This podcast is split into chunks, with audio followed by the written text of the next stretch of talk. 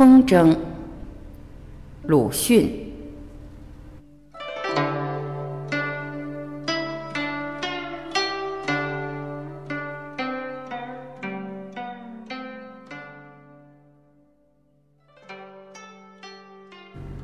北京的冬季，地上还有积雪，灰黑色的秃树枝插压于晴朗的天空中。而远处有一二风筝浮动，在我是一种惊异和悲哀。故乡的风筝时节是春二月，倘听到沙沙的风轮声，仰头便能看见一个淡墨色的谢风筝，或嫩蓝色的蜈蚣风筝，还有寂寞的瓦片风筝。没有风轮，又放得很低，伶仃的显出憔悴可怜的模样。但此时地上的杨柳已经发芽，早的山桃也多吐蕾，和孩子们的天上的点缀相照应，打成一片春日的温和。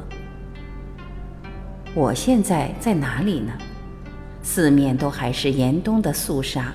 而久经诀别的故乡的久经逝去的春天，却就在这天空中荡漾了。但我是向来不爱放风筝的，不但不爱，并且嫌恶它，因为我以为这是没出息孩子所做的玩意儿。和我相反的是我的小兄弟，他那时大概十岁内外吧，多病，瘦得不堪，然而最喜欢风筝。自己买不起，我又不许放，他只得张着小嘴，呆看着空中出神，有时至于小半日。远处的谢风筝突然落下来了，他惊呼；两个瓦片风筝的缠绕解开了，他高兴地跳跃。他的这些，在我看来都是笑柄，可比的。有一天，我忽然想起，似乎多日不很看见他了。但记得曾见他在后园时枯竹，我恍然大悟似的，便跑向少有人去的一间堆积杂物的小屋去。推开门，果然就在尘封的食物堆中发现了他。他朝向大方凳，坐在小凳上，便很惊惶地站了起来，失了色，瑟缩着。大方凳旁靠着一个蝴蝶风筝的竹骨。还没有糊上纸，凳上是一对做眼睛用的小风轮，正用红纸条装饰着，将要完工了。我在破获秘密的满足中，又很愤怒他的瞒了我的眼睛，这样苦心孤诣的来偷做没出息孩子的玩意儿。我即刻伸手抓断了蝴蝶的一只翅骨，又将风轮掷在地上踏扁了。论长幼，论力气。他是都敌不过我的，我当然得到完全的胜利。于是傲然走出，留他绝望地站在小屋里。后来他怎样，我不知道，也没有留心。然而我的惩罚终于轮到了，在我们离别的很久之后，我已经是中年。我不幸偶尔看了一本外国的讲论儿童的书。才知道游戏是儿童最正当的行为，玩具是儿童的天使。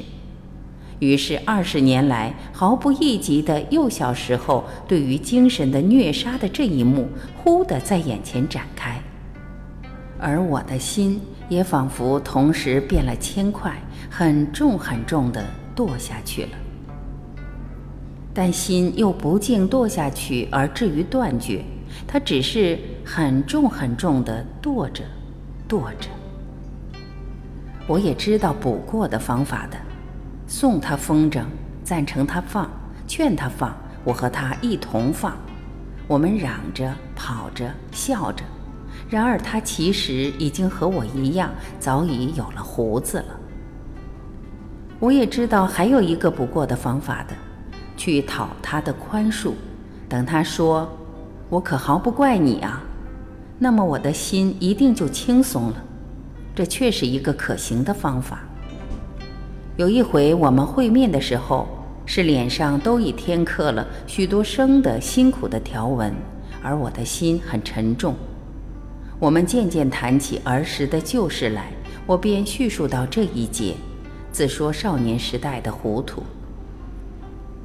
我可是毫不怪你啊！我想他要说了，我即刻便受了宽恕，我的心从此也宽松了吧？有过这样的事吗？他惊异地笑着说，就像旁听着别人的故事一样。他什么也不记得了。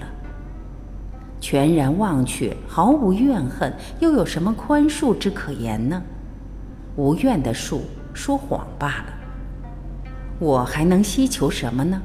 我的心只得沉重着。现在故乡的春天又在这异地的空中了，寄给我久经逝去的儿时的回忆，而一并也带着无可把握的悲哀。我倒不如躲到肃杀的严冬中去吧，但是四面又明明是严冬，正给我非常的寒威和冷气。一九二五年一月二十四日。